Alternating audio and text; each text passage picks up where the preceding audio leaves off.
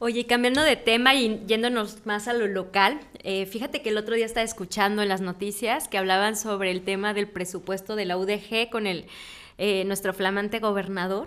Aparte muy chistoso porque él decía, yo no necesito a los medios, ¿no? Para andar mandando mensajes y casualmente, ¿no? Hablaba y decía que este tampoco necesitaba hacer huelgas ni manifestaciones. La verdad es que ahí no entendí. Platícame un poco más de este tema.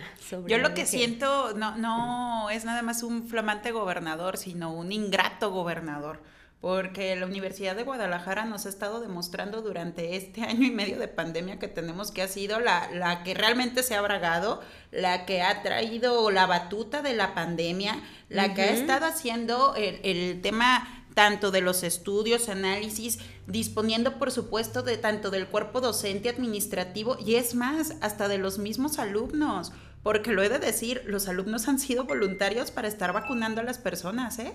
Entonces, dentro de que ha estado demostrando la universidad una entrega y amor hacia su estado y hacia su pueblo, realmente se ve una situación de ingratitud por parte tanto del legislativo del estado y del gobernador del estado de Jalisco, Enrique Alfaro.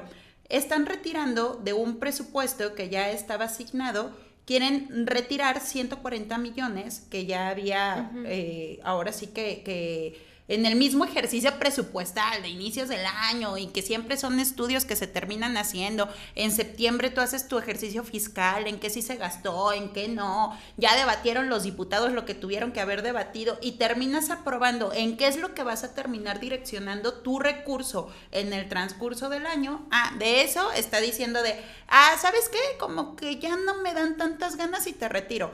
Un ejemplo más coloquial. A ti, tu marido te dejó 500 pesos para gastar y de repente te dijo, oye, ¿sabes qué?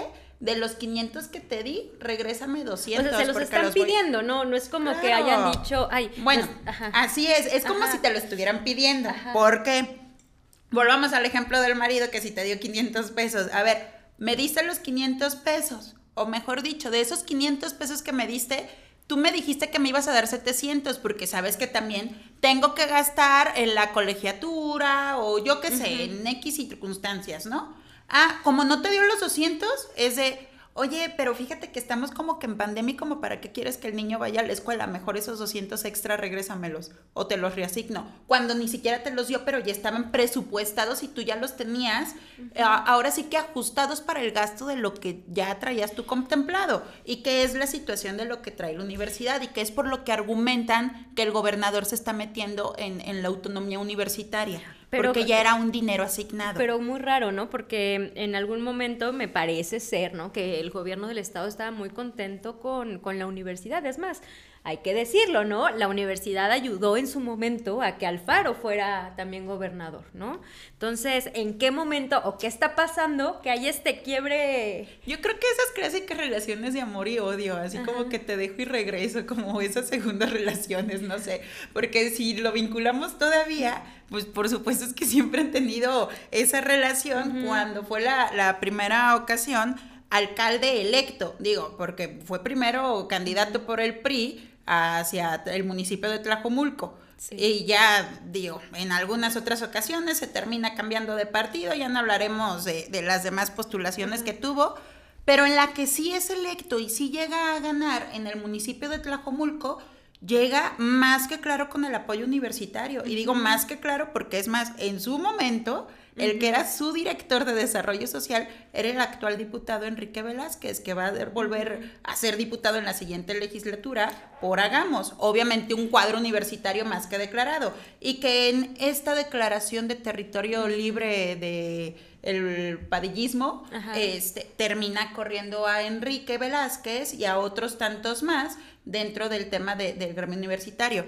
Así transitó mucho tiempo el, el gobernador por supuesto llega a tener de, nueva cuenta la necesidad de, no lo dudo, vuelven a tener una vinculación, tenían como que ese reencuentro y ese re romance, pero pues actualmente como que ya las cosas no van de nuevo tan, tan color de rosa. Y más por este muy lamentable suceso, ¿no? La verdad es que me parece indignante y preocupante que teniendo tantas carpetas de investigación sin resolver, tantas personas desaparecidas, destines un número importante ¿no? de elementos de la fiscalía para desalojar jóvenes.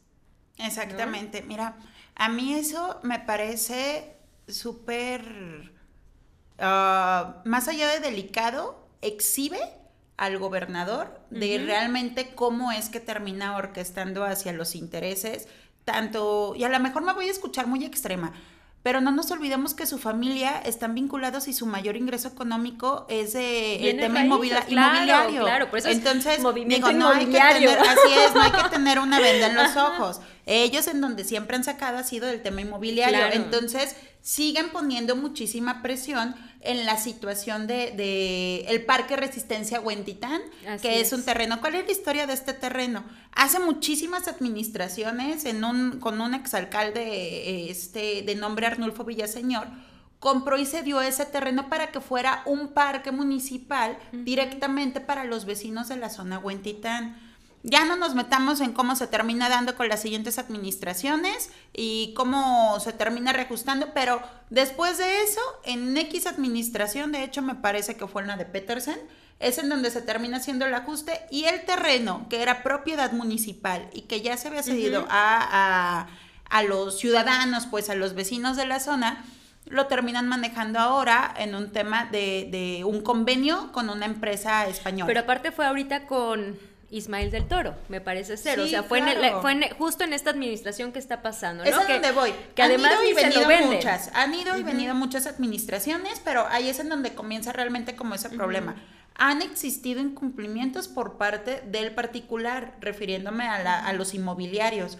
Y dentro de esto, pues por supuesto, y con un tema muy justo, los vecinos han estado pidiendo la situación de que se les regrese y que sea un parque para la zona que es importante poner un paréntesis aquí y por qué se ha visualizado tanto el tema y junto de que se ha visualizado porque se ha vinculado con el tema de la universidad porque se ha metido junto con un grupo de estudiantes a estarlo defendiendo al actual presidente de la Federación de Estudiantes Universitarios. Que ojo, me parece a mí bien que se haya metido, porque además él es vecino de la zona. No, y además se está metiendo en una causa junto con sus vecinos, en una, afectación, en un tema legítimo. Que no es político, no tiene nada que ver, no es, no se está metiendo ni por un tema, no se está metiendo ni por un tema universitario, ¿eh?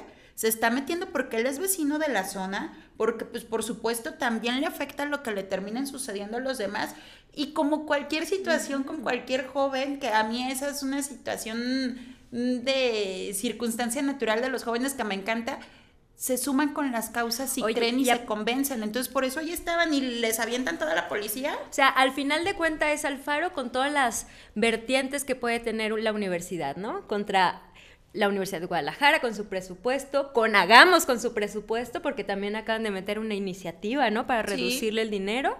Y además ahora con los chicos de la FEO. Entonces es Alfaro contra todo lo que tenga que ver con la universidad. Con lo que se le mueva este, de plano y lo que huela francamente un tema educativo, porque es eso, o sea, de la universidad podrán decir muchas cosas, pero la universidad a final de cuentas es la que nos termina dejando el legado del mayor razonamiento que tenemos entre los jaliscienses. Y además te voy a decir, ¿no? También digo, no podemos este, justificar a una persona que cuando le dicen, oiga, pero ¿por qué no es mejor poner oxímetros, ¿no? Medidores de oxígeno en las aulas, mejor sigan echándole líquido a nuestros hijos que no sirve absolutamente para nada, ¿no? Desde ahí te das cuenta del nivel de toma de decisiones que tiene este señor. Exactamente, definitivamente con lo que acabas de mencionar. Entonces son varias cuestiones, repito, son deficiencias las que han tenido con lo del Parque Resistencia Huentitán, deficiencias que tienen hasta con las mismas administraciones, por lo menos estas dos últimas emesistas emanadas de él, y que no olvidemos de que en una de esas él fue el alcalde de, de Guadalajara,